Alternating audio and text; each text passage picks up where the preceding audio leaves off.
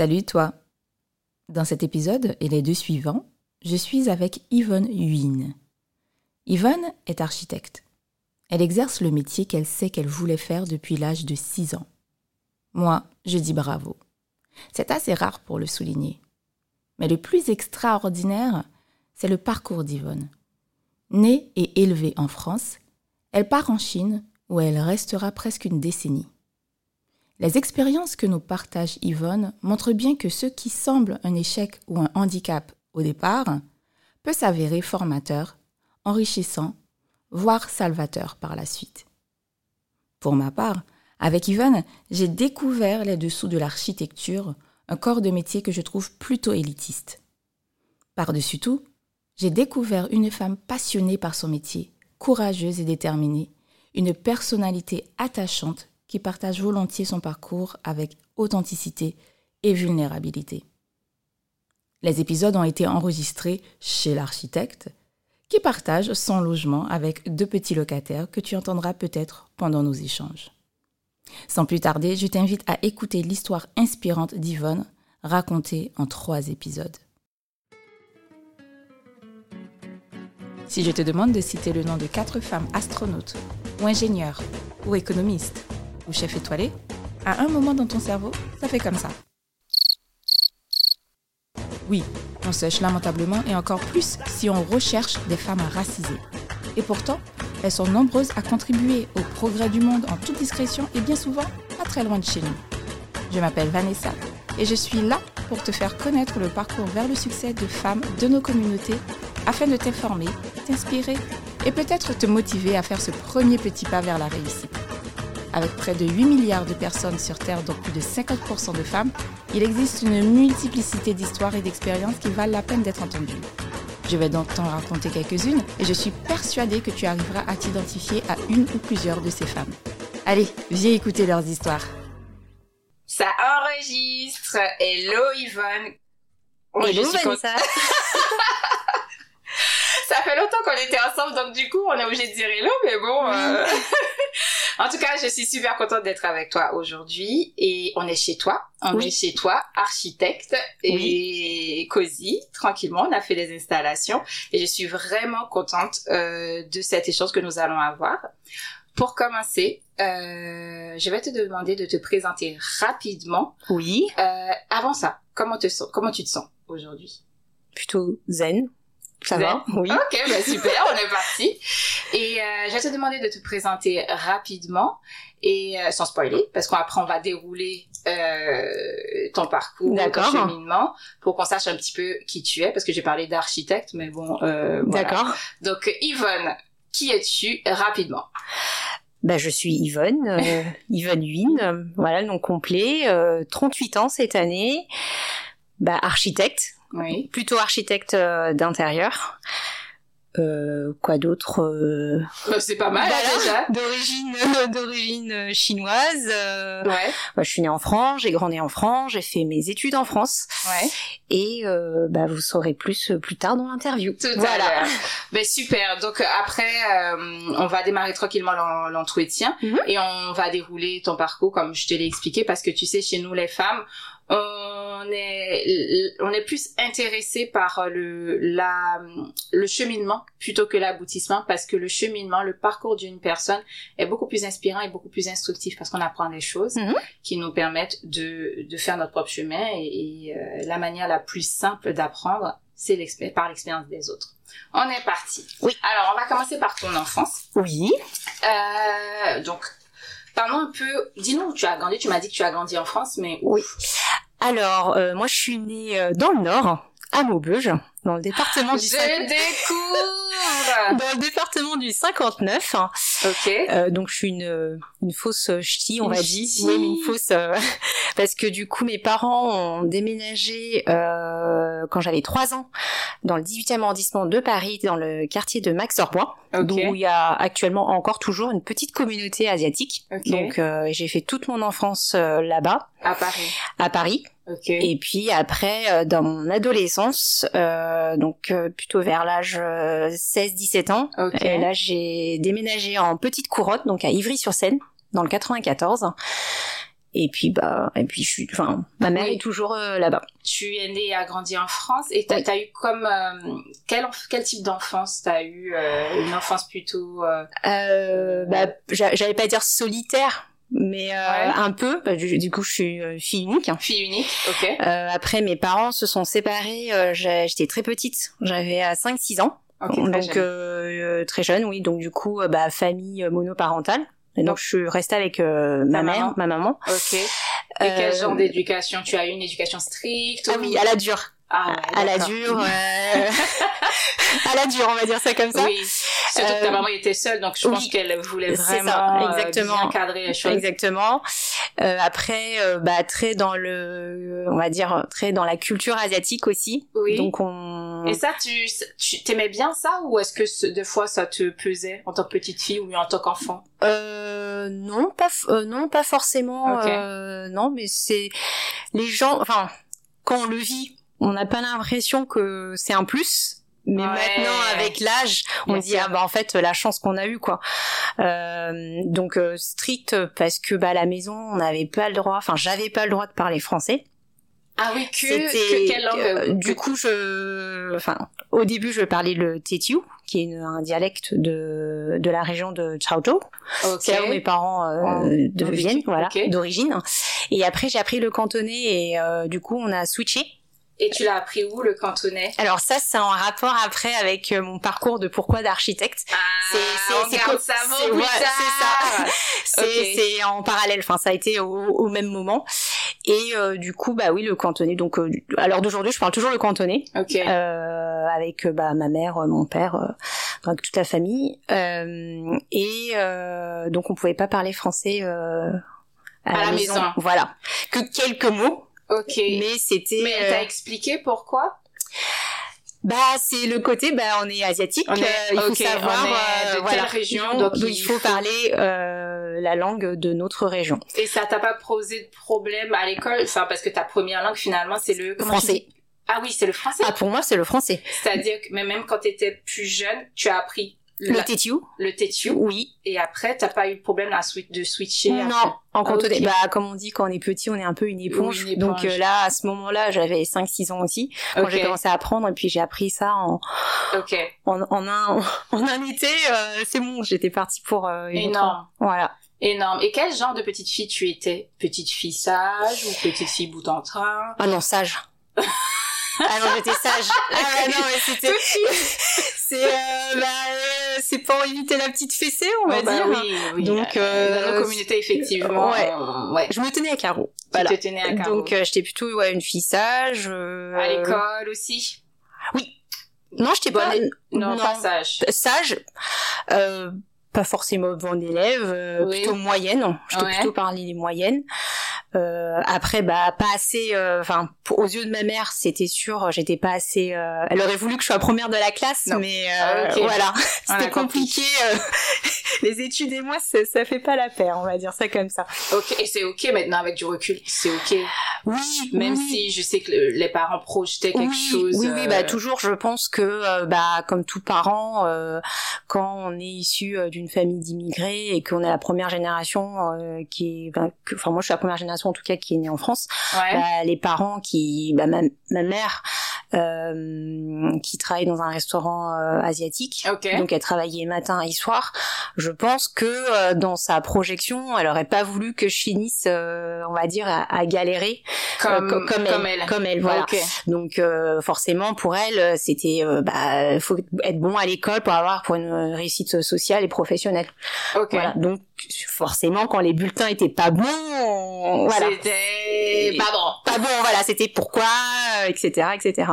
Mais Ok, super. Est-ce que dans ton enfance ou euh, dans ta vie, tu as senti à un moment où, est-ce qu'il y a eu un moment où tu t'es sentie différente de la norme? Pourquoi? Parce que tu, euh, enfin, tes parents, enfin, allez, tu fais partie de la diversité, Mhm. donc la norme en Oui. France, enfin, tu t'en fais pas partie.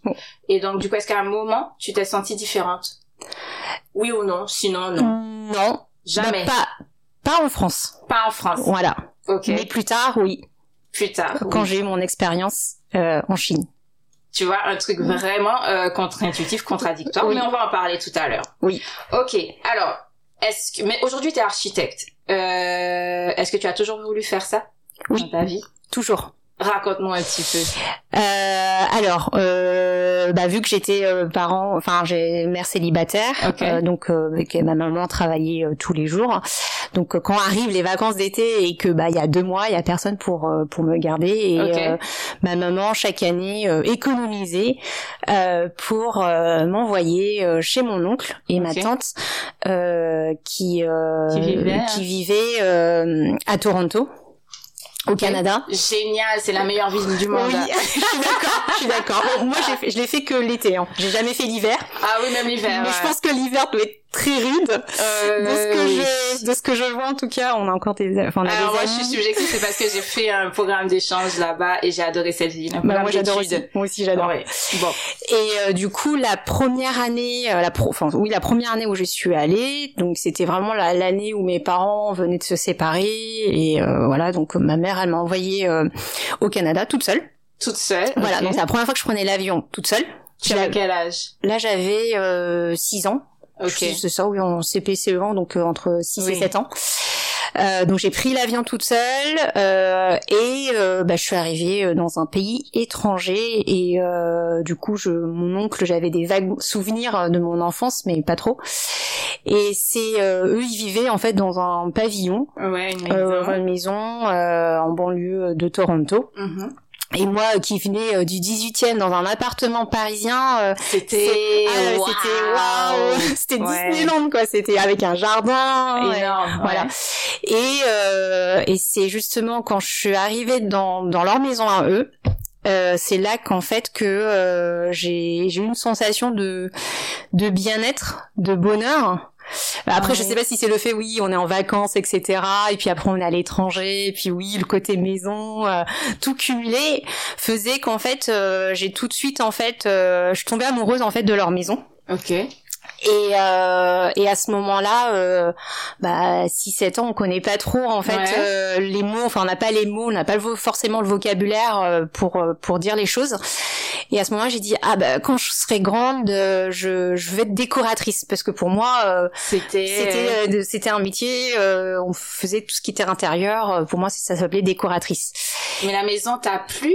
C'est-à-dire que est-ce que t'es- ton oncle ou ta tante était décorateur ou décoratrice Pas Euh, du tout. non, par Mais ils, contre, a- ils aimaient ça. Oui, en Ils fait, je pense que peut-être que dans notre, enfin, dans notre famille, enfin, dans la famille côté de ma De maman, mère. on a peut-être un côté artistique, Oui. un peut-être un Pas côté artistique, euh, parce que mon oncle, en fait, il est, enfin, en tout cas à Toronto, il était directeur artistique. Donc Ah il oui. avait une sensibilité, Une sensibilité, déjà euh, à la, la couleur, à la matière. Ouais.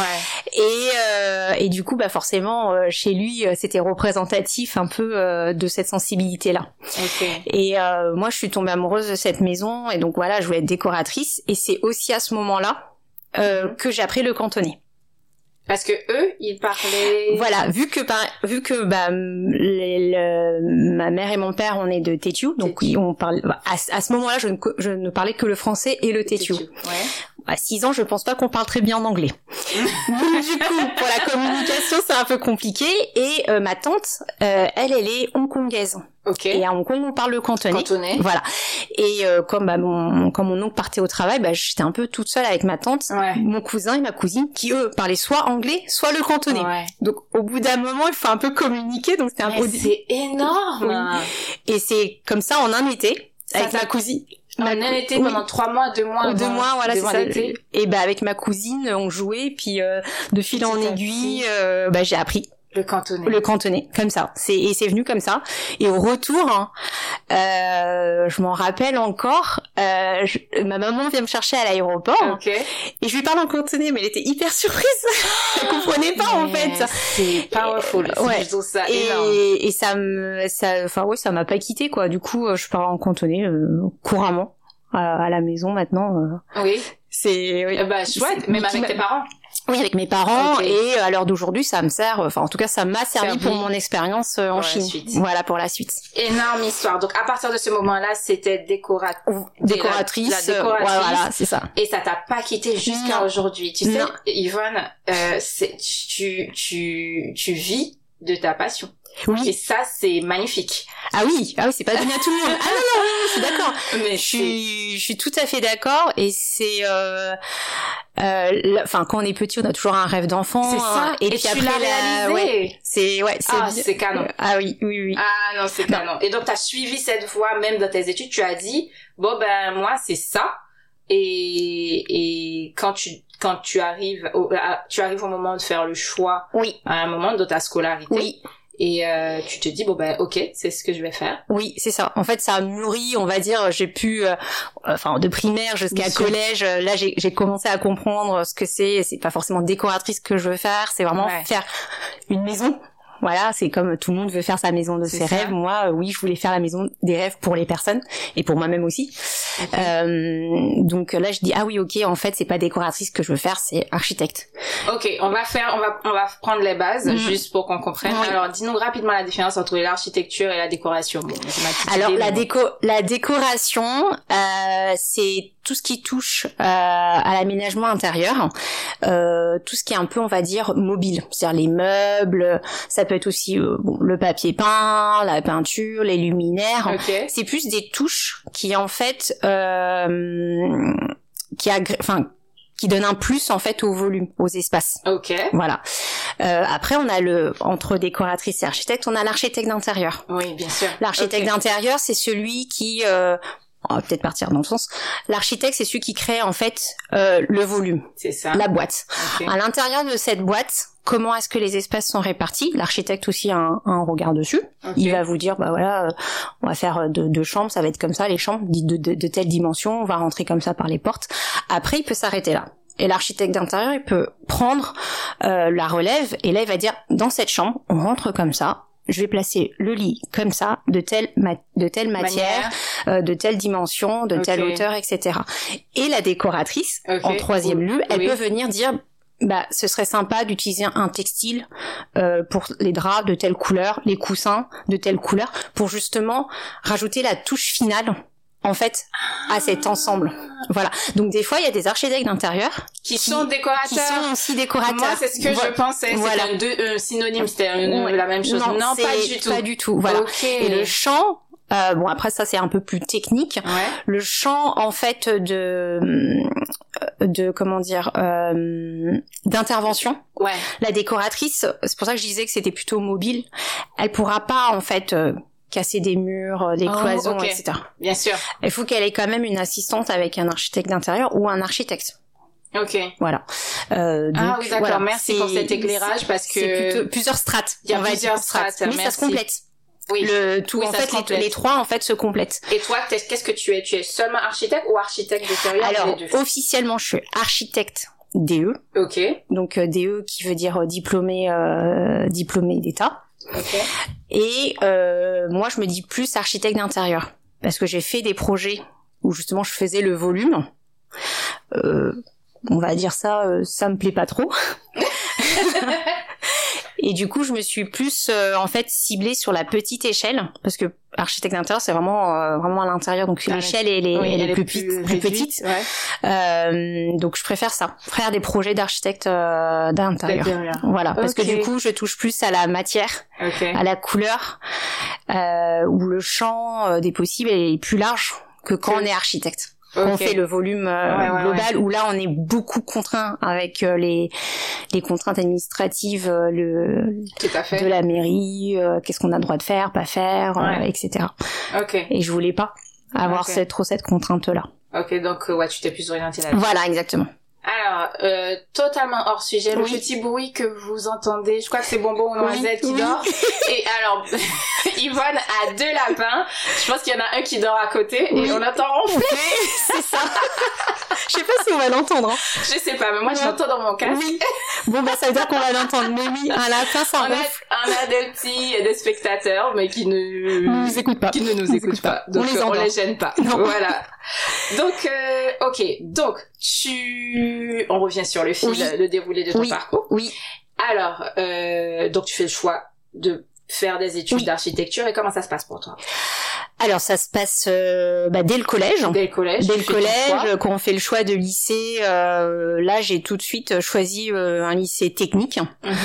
euh, donc le lycée euh, Auguste Renoir dans le 18e arrondissement de Paris. Euh, et là en fait c'est un lycée technologique euh, en option art appliqué. Donc on a un tronc commun où euh, bah, on a le, les matières géné- générales, hein, le français, les maths, euh, la physique, chimie, etc. Et après on a une grosse grosse partie où en fait c'est toute euh, l'appréhension euh, de tout ce qui est en fait dans le domaine artistique. C'est-à-dire que bah, j'ai des j'avais des projets où on faisait du stylisme, Ok. euh, on avait des projets, on faisait de la scénographie, il y avait des projets, on faisait du design de, de produits. Euh, tous ces petites choses en fait Mhm. qui nous permettaient en fait de d'appréhender les différents métiers en rapport en fait avec l'artistique. Ok. Euh, c'était bien, c'est donc c'est sur trois ans, donc c'est seconde, première, terminale, et euh, après on passe le bac euh, comme tout le monde avec nos options euh, en plus des matières générales, euh, bah, nos projets euh, technologiques, enfin Ok. voilà, Ouais, non. en rapport avec l'art. tu. Voilà, exactement. À partir de là, après le lycée. Donc euh, là après je reviens à ce que je disais avant, c'est-à-dire euh, moi moi à l'école euh, c'est pas c'est pas trop mon truc, on va dire ça comme ça. Je suis Mhm. plutôt une élève moyenne, euh, j'arrive à m'en sortir, euh, voilà. Bah, j'ai voulu prendre, on va dire, les raccourcis. Hein. Euh, donc j'ai j'ai décidé de faire un BTS, donc c'est en deux ans, en BTS design d'espace, hein. et je l'ai fait au lycée euh, Adolphe Cherriou euh, dans le 94 à. Vitry-sur-Seine. Euh, bah aussi pour pour me rapprocher de parce que à ce moment-là, en fait, ma maman l'a déménagé, enfin, on a déménagé euh, à Ivry-sur-Seine, donc forcément c'est à côté. Hein. Ok, bien on va sûr. essayer de de- d'associer les deux. Hein. Ouais, ouais. Euh, et en fait, euh, Donc ça, c'est tu fais ton BTS là-bas. oui, je fais mon BTS là-bas. Alors, parce que euh, tu dis, euh, c'est les études courtes que tu voulais faire. Oui. Donc BTS deux ans. Deux ans, Ok. voilà. Donc en design d'espace et euh, le BTS design d'espace, c'est du coup euh, spécifique à tout ce qui est en rapport avec le volume, l'espace. Mhm. Donc c'est tout à fait en fait euh, dans la continuité de ce que je voulais faire. Tout à fait. Euh, donc là, on étudie bah, faire des décors de théâtre, de la scéno, on fait des aménagements intérieurs de restaurants, enfin vraiment euh, de l'architecture. euh, et là pour le coup plus intérieur, enfin vraiment Ouais. plus petite échelle, Ouais. parce que je suis pas allée, je suis pas allée à l'école entre guillemets, d'archi- D'architecte. Ouais. Et après le BTS, donc après deux ans passés, c'est là que je me dis ah, avec, en fait je pourrais aller travailler, mais je veux pas être limitée. Ok. Et là, je me dis, ah ouais, mais là, si j'ai envie de construire ma maison, euh, Mhm. je pourrais pas.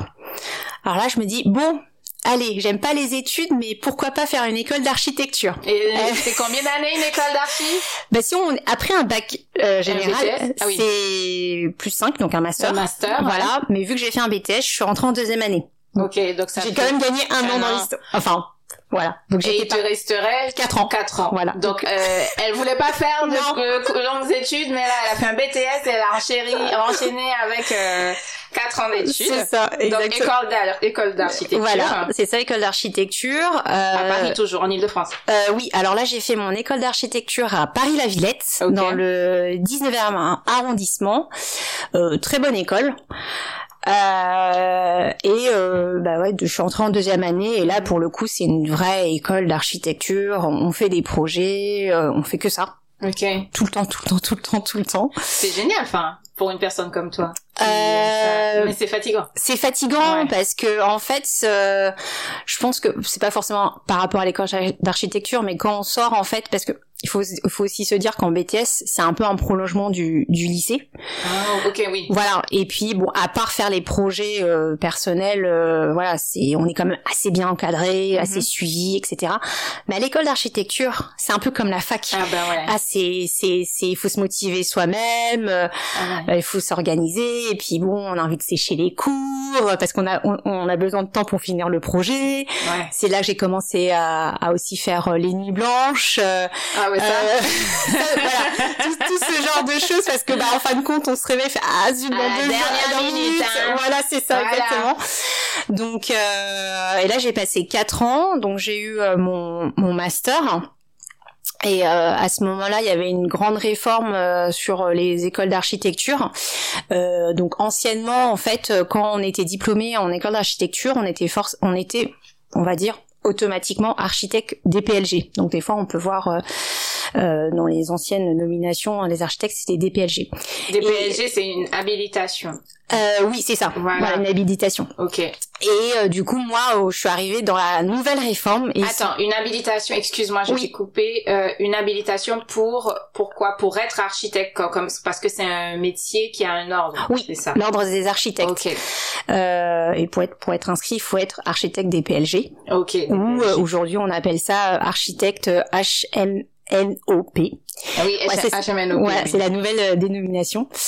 Euh, et à cette époque-là, en fait, ils ont fait une nouvelle réforme qui a donné justement à ce que je viens de dire là, architecte HMNOP, donc habilitation euh, de maîtrise d'ouvrage en son nom propre. Mm-hmm. en gros, euh, ça veut dire qu'on est habilité en fait à faire les dépôts de, de permis, c'est-à-dire qu'on peut signer les projets. Oui, pour les tu peux obtenir un permis de construire et le signer. C'est signer le projet. Voilà. Euh, donc moi, moi c'est ça que je visais. Quand je suis entrée dans l'école d'architecture, c'était ça que je voulais. Je voulais pas être en fait être contrainte, euh, être dépendante en fait de quelqu'un si je mhm. voulais un jour me faire construire ma petite maison. Ouais. Euh, donc j'ai fait ces, euh, donc euh, à Paris la Villette. Après mon master, j'ai eu mon master euh, et quand on a eu son master, on est architecte DE, donc diplômé d'État, ce que je suis. Et après, pour en fait avoir l'habilité, il faut faire une année supplémentaire. Cette année supplémentaire, en fait, elle est composée d'un tronc, euh, on va dire euh, technique, donc un tronc, on va dire euh, avec des cours en amphi ou en petite, ça dépend des écoles, hein, mhm. ou en petits groupes, pour en fait apprendre le, la gestion euh, et aussi qu'est-ce que c'est être architecte libéral inscrit à l'ordre, donc tout mhm. ce qui est responsabilité, euh, l'économie d'un projet, euh, voilà. C'est voilà, c'est ça. exactement. Donc c'est plutôt, on va dire le côté, on va dire euh, plutôt théo... bah, théorique, enfin qui a rien à voir en fait avec la créativité en fait du métier même. Ok. Et euh, à côté de ça, on a euh, aussi une mise en situation professionnelle de minimum de six mois dans une agence d'architecture où justement c'est censé en fait compléter euh, le, la partie théorique. Donc euh, on est engagé dans une agence, il y a, il y a une convention. Mm-hmm. C'est pas une convention de hein, c'est vraiment autre chose, une convention euh, spéciale de ça, euh, avec des agences, pas forcément dans des agences, hein, ça peut être dans pour des pour des pour des entreprises où ils ont un service interne pour des promoteurs, etc.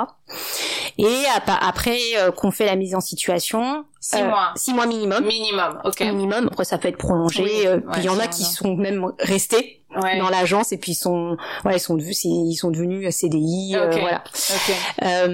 et après, on, à la fin de l'année, on, on fait un oral. Ok. Et du coup, on, on prend une, enfin dire une problématique, on fait comme un mémoire sur euh, le regard qu'on a sur ce métier euh, d'architecte. Ouais. Dans le sens euh, global, euh, ça peut être euh, technique, créatif, voilà. Moi, j'ai fait le choix, donc j'ai continué. J'ai fait, ok, bon, bah, on n'est plus à une année près, hein. donc on fait le calcul. Après lycée, deux années de BTS, après quatre ans, donc ça fait déjà six ans. Six ans. Et plus l'année de, de, mise en situation professionnelle. Ça fait sept ans. Ça fait sept ans. Je n'aime pas les, je n'aime pas les études, je précise, donc ça fait, rien. voilà. Moi, j'ai fait le choix de partir à l'étranger. Mm-hmm. Euh, donc partir en Chine. Okay. Euh, ce choix-là, je l'ai fait parce que euh, bah, à l'époque, bah, la Chine, euh, ça vendait, euh, on va dire, c'est le nouveau Eldorado un oui, peu américain. ouais, on est autour des années 2000, 2000, 2019. 19. Moi, j'ai eu mon diplôme. Voilà. Donc c'était vraiment ah bah les gros projets, les tours. 2019. Moi, j'ai eu mon diplôme en 2019. Hein. C'est pas vrai. Si, si énorme. Bon bah c'est une parenthèse. oui. parce que je me dis mais 2019 pour moi c'était loin mais c'est c'était pas si loin que ça, c'est moins de 5 ans. Hein. Euh, non, bah là on est en... Ah non, 2009, pardon Oh, mais ah, voilà, je me disais, mais... Non, non, pardon, 2009. 2019, c'est avant Covid, Non, non, oui, oui, oui, 2009, pardon, pardon. Oh, il y avait un 9, il y avait un 9. Oui, il y avait 2009, voilà. Donc, okay. euh, 2009. Donc, donc, tu pars en Chine pour faire ton, ta mise en situation professionnelle. professionnelle exactement. Okay, t'as fini les cours. Oui. Et ensuite, tu pars en Chine. Exactement, voilà. Pourquoi? Parce que l'Eldorado? Voilà, c'était, oui. euh, je me suis dit, bon, vu que ça n'engage à rien, j'y vais pour six mois, je vais voir ce que ça donne, si ça me plaît ou si ça me plaît pas Et au moins, j'aurais testé euh, ce que c'est de travailler euh, dans un pays étranger euh, sur des gros projets. Voulais, ok, oui, tu voulais Ouais. aussi avoir une expérience. C'est ça. Euh, ok, à Voilà, à l'étranger. Et, comment euh, t'as trouvé cette entreprise, cette agence? Euh, alors c'est grâce à mon fameux tonton du Canada, Ah, tonton comme quoi il revient le tonton, voilà, qui lui, enfin entre temps avec mes études, enfin les années sont passées, Oui. euh, en fait est, est reparti vivre à Hong Kong Ok. euh, et en fait il était directeur artistique. Pour euh, pour un promoteur immobilier. Ok. et euh, moi quand je lui ai dit euh, bah écoute euh, je cherche un un job dans dans l'immobilier enfin dans l'architecture. Mhm. euh, et euh, bah du coup je l'ai contacté et ça s'est fait comme ça. Bon voilà, en piston quoi on va dire hein. Oui. Donc, Donc je- j'ai intégré du coup euh, le, le service architecture euh, du d'un promoteur immobilier local qui s'appelle euh, Clifford Estate. ok. Euh, Et c'est où en Chine? alors c'est en Chine du Sud, dans la région euh, de Canton, et euh, spécifiquement la ville s'appelle Panyu, P-A-N-Y-U.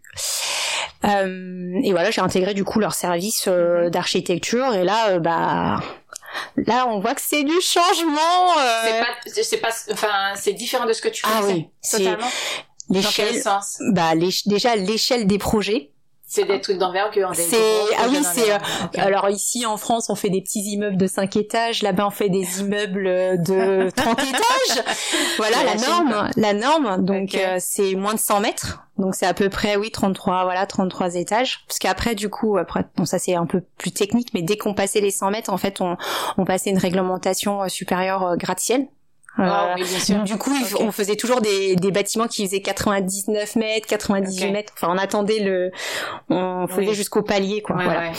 Euh, donc, euh, bah oui, bah là, des projets des tours. Bon, j'ai, enfin, j'ai, commencé à faire des projets, des, des plans Oui. sur des tours, euh, qui, euh, bah, à l'école d'architecture, c'était, j'avais jamais appris. Que t'avais jamais appris. Mais qu'est-ce que, toi, ton ressenti, c'est quoi? Tu dis, mais c'est génial, ou est-ce que tu dis, oh, oh là là, c'est trop, enfin, Bah, un peu des deux. C'est génial parce que en fin de compte, euh, c'était ça que je cherchais. Donc faire des trucs euh, où je sais que je, je pourrais jamais euh, faire ça en France. en France, ouais. Et en même temps, euh, vu le, le, le, le quantitatif, en fait, Oui. l'énormité en fait des, des projets, parce qu'il faut se dire que quand on fait un projet, on va dire de, de logement, Ouais. là euh, en France on fait ouais, peut-être 50 logements, Ouais. 60 logements, c'est peut-être deux trois pe- petites résidences, euh, voilà. Là-bas c'est on fait euh, 10 tours Ouais. et c'est un petit projet. Il faut s'imaginer. Même échelle, non, c'est pas du tout la même échelle. Donc on- c'est vrai qu'en plus moi je sortais d'école. Mhm. Oui, pour une jeune, euh, Voilà. ben, diplômée presque. c'est ça, donc on, bah, on cherche l'expérience, on Ouais. est hyper curieux. Moi j'arrive là, je suis trop contente et en même temps je fais waouh. Ouais, mais c'est fantastique. hein. Ça c'est le challenge était Ah ouais, ça c'est était- challenge, c'est adrénaline, puissance, euh, C'est ça. je sais pas combien. C'est ça, exactement. Et, euh, et j'ai eu la chance, euh, bah, je suis restée, je crois, huit mois. Ah ouais, d'accord. Voilà, huit mois. Euh, j'ai eu la chance dans mes huit mois, et ça, ils ont été hyper sympas. C'est que, en fait, j'ai eu euh, deux, trois mois où j'ai testé, euh, enfin testé, où j'ai été en fait euh. Voilà, en interne, euh, au service architecture d'intérieur. Ah, mais c'est ce que t'aimes bien, en Voilà, plus, c'est parce ça. que plus, un petit- une échelle plus réduite. C'est ça, exactement. Ouais. Mais ça, je l'ai découvert que beaucoup plus tard après. Ok. Pas, pas à ce moment-là, moi c'était vraiment de l'architecture pure que je voulais faire. voulais Voilà. Ok. Euh, et euh, j'ai été mutée en fait dans ce service et euh, j'ai appris plein plein de choses. Ok. Euh, parce qu'il faut savoir, euh, bah déjà, euh, même même avant en, en service architecture, c'est que la conception même d'un appartement, c'est pas du tout la même chose euh, qu'en France. Euh, Ah oui, la visi- par oui, à la Chine. voilà, par rapport bah, à la Chine et à la France, c'est Il y a différent. moins de, il y a plus de réglementation ou moins? Euh, je dirais qu'il y ait moins de réglementation. On va dire ça, comme ça. pas. Voilà. Euh, et puis euh, ils ont, enfin c'est plein de petits détails Oh, très techniques euh, que je pas trop envie, de, on va dire, de. Ben non, non, de- non, non, moi non de, plus. de parler l'auditeur, on va dire, euh, qui, qui, qui a que dans les, on va dire ceux du métier comprendront, Oui, euh, voilà. Euh, donc euh, oui, oui, c'était plein de petites choses comme ça qui étaient Ouais. très différentes. Et puis euh, c'est là où tu vois qu'en fait l'architecture euh, c'est assez représentatif d'une société. Ah, c'est clair. Bah, franchement, même si je le Oui, savais pas là, c'est oui, pas un scoop, tu vois. voilà et Ah oui. et euh, enfin moi qui pensais qui, qui a été en fait, on va dire, éduqué un peu à la culture asiatique, c'est là qu'en fait, quand tu vas euh, dans la, aux sources même de de d'où tu viens, on va dire, de Mhm. tes origines, en fait, t'es différent. Ouais. C'est pas du tout en fait ce que tu t'imagines. euh, Ouais. il y a déjà en fait déjà quand tu fais la transition euh, France-Chine, même si mais même si mes parents euh, Oui. ils sont pas nés en France, en fait il y a déjà en fait un Euh, un, un cut, enfin je veux dire un oui, il y a, y a, oui. c'est pas, pas c'est déjà, c'est déjà en fait un peu euh, il y a un peu des oublis on va oui, dire sur ça, il y a voilà. des oublis Ouais, sur la, le- ah oui, sur la route. tout à fait. Et du coup, euh, moi, Tout le fait fait. de revenir à la source, c'est là que je me suis dit, ah bah, moi, je suis asiatique, euh, je parle chinois, euh, ça va être, et en fait, pas du. Ah voilà, non, pas et du non, tout. pas du tout. Ouais. Et c'est là où euh, tu me posais la question, est-ce que je me suis sentie différente? Bah, je me suis sentie différente en Chine, parce qu'en fin de compte, c'est là que je me suis rendu compte qu'en fait, euh, bah, j'ai été éduquée à la chinoise, mais en fait, c'est c'est éduqué à la, enfin, à la culture asiatique, mais biaisée en fait, Ouais, pas du tout euh, comme sont euh, les Chinois euh, de Chine, quoi. ok, incroyable. Donc euh, c'est c'était Incroyable. il y a- j'ai- enfin il y a eu ça, il y a eu le côté professionnel et puis personnel, culturel. Quand- On a beau parler la même langue, ouais, mais, mais en fait c'est différent. Ouais. On est vraiment différent et et cette différence, je l'ai pas sentie parce que pour moi, je suis pas différent d'eux. ok. Mais ce eux, Qui te l'ont fait sentir. ils me l'ont dit clairement. Ah oui. Tu n'es pas pareil. Ils me l'ont dit cash. Euh, ça se voit physiquement. Tu n'es pas pareil. Comment ça? Je n'ai même pas besoin. compris Non, je n'ai même pas besoin d'ouvrir ma bouche. C'est Ah pas oui forcément le fait que je parle avec un accent ou pas. Ouais, c'est ce que je me Après, euh, Oui, bon, ça, voilà, ouais. ça, euh, c'est vraiment physiquement dans ta façon de te comporter avec les gens, euh, ton regard. Enfin, il y en a même qui m'ont, qui pensaient que j'étais une métisse. Alors que bon, Ah oui, tes deux parents sont. ah non, mais ils sont chinois et j'ai pas du tout euh, Ouais. l'air euh, métisse du tout. Hein. J'ai les yeux bridés, j'ai les cheveux. Mais comment tu, tu te l'expliques toi, même si bon, ils sont pas là pour nous Oui. expliquer, mais toi, comment tu te l'expliques? Comment tu peux nous l'expliquer ça? Je je pense euh, et même après mes années euh, où je suis passée enfin je suis quand même restée 9 ans en Chine. 9 ans en Chine, hein? Ouais, 9 ans. Donc elle connaît bien. Ouais. Allez, dis-nous. 9 ans en Chine, euh, je peux je peux comprendre un petit peu dans le sens où euh, quand t'es entouré que de d'asiatiques 24 24, c'est vrai que quand toi tu te regardes dans le miroir et les référents que toi t'as des amis parce que j'ai des amis euh, asiatiques en France ou dans d'autres pays on va dire en dehors de de la Chine, Mhm. c'est vrai qu'on a un truc, je sais pas comment dire, Mhm, c'est peut-être oui, un aura ou j'en sais rien, qui est différent. Et je pense que c'est peut-être ça qui- qu'ils ont, ont perçu. Voilà, parce que euh, co- combien de fois on m'a dit euh, mais t'es métisse euh, alors que j'ai pas j'ai pas commencé Ouais. à parler ou euh, tu, ou, ou tu tu viens de l'étranger. Mhm. Ça se sent et ça se voit. Je, je, je suis plutôt en phase avec ce que tu as vécu parce qu'effectivement, moi, je suis née en Haïti, Mm. mais je, ça fait longtemps que je vis en France et Oui. je suis venue à, après mon bac, donc Ouais. j'avais 17-18 ans. Euh, mais moi, quand je pars euh, euh, chez moi, en fait, comment tu l'as vécu? Je l'ai pas, je le Oui. vis pas pareil, mais quand je vais parler, on va voir qu'il y a quelque chose de différent. Mais à vue de nez comme Oui. ça, on va pas m'afficher. Oui. Voilà. Oui. Mais je sens, je comprends ce que tu dis. C'est subtil. C'est subtil. Voilà. Et toi, comment tu l'as vécu? Tu l'as mal vécu ou tu t'es dit bon oui c'est normal euh, Ah bah au début j'en jouais. C'est vrai? Ah c'était Ah, ok. Bah, au moins tu sors du lot. En fait, je suis pas c'est enfin vrai. je suis Tu es remarquable, peut-être. C'est-à-dire on te remarque. oui, Ok. voilà. Et c'était Euh, bon pour ton business. Je veux dire pour ce que, pour ce que tu recherchais. Bah pas forcément. Non? Pas forcément parce que bon à l'époque euh, au, au tout tout début quand j'étais en Chine j'étais plutôt salariée donc j'ai pas forcément Mhm. besoin de me faire remarquer. Ok. Euh, ça s'est plutôt joué contre moi à la fin. Ça On je le dirai, parler. on va en parler. Ok. Euh, mais euh, c'était le côté euh, parce que en fin de compte en France j'étais plutôt euh, une fille euh, on me remarquait pas forcément plus Ok. et en fin de compte je me dis ah ok d'accord je suis différente euh, voilà et dingue, hein. et j'assumais en fait ma, dif- ma différence. différence. ouais et j'ai j'ai- j'aimais bien aussi euh, le côté euh, bah, partager le fait que je sois différente mais en même temps qu'en fait moi je trouve qu'on est semblable leur expliquer que malgré que vous sentez que je suis différente en fait je suis semblable comme vous en fait Ok.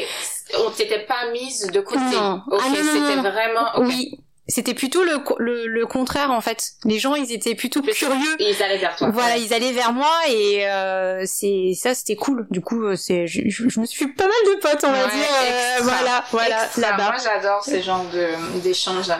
Et euh, du coup, t'es pour revenir à l'histoire, oui. t'es dans, es, tu fais ta mise en situation professionnelle. C'est pas fini. Il faut que tu repartes. Oui, pour faire mon mémoire, voilà, soutenir un, voilà un oral. Euh, donc on soutient devant euh, nos pairs, hein, d'autres mhm. d'autres architectes qu'on connaît pas. Ouais. Euh, j'ai fait ma soutenance. Ok. J'ai raté. Tu es arrivé à la fin de cet épisode. Bravo et merci pour ton écoute. Je suis sûre que ce parcours de femme à défaut de t'inspirer, t'aura été instructif. Ce podcast est une manière de mettre en lumière les femmes et leur cheminement vers la réussite afin de diversifier nos modèles et pour qu'on arrive enfin à nommer au moins quatre femmes référentes dans n'importe quel domaine d'activité sans se creuser les méninges ou aller sur Internet. Toi aussi, tu peux participer à la diversification de nos modèles en t'abonnant à nous les femmes, en mettant 5 étoiles, en partageant cet épisode. Je t'en remercie infiniment et je te retrouve avec grand plaisir pour une prochaine histoire de nous les femmes.